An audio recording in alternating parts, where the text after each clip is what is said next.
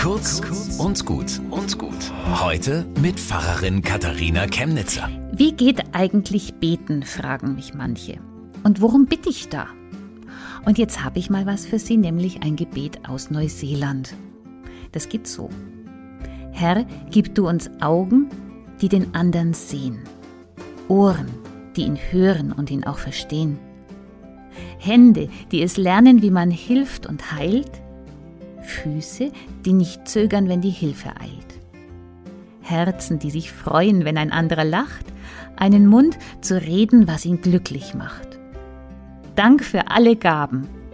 Hilf uns achtsam sein. Zeig uns, Herr, wir haben nichts für uns allein. Ist das nicht ein schönes Gebet? Steckt alles drin. Also, Amen. Bis zum nächsten Mal.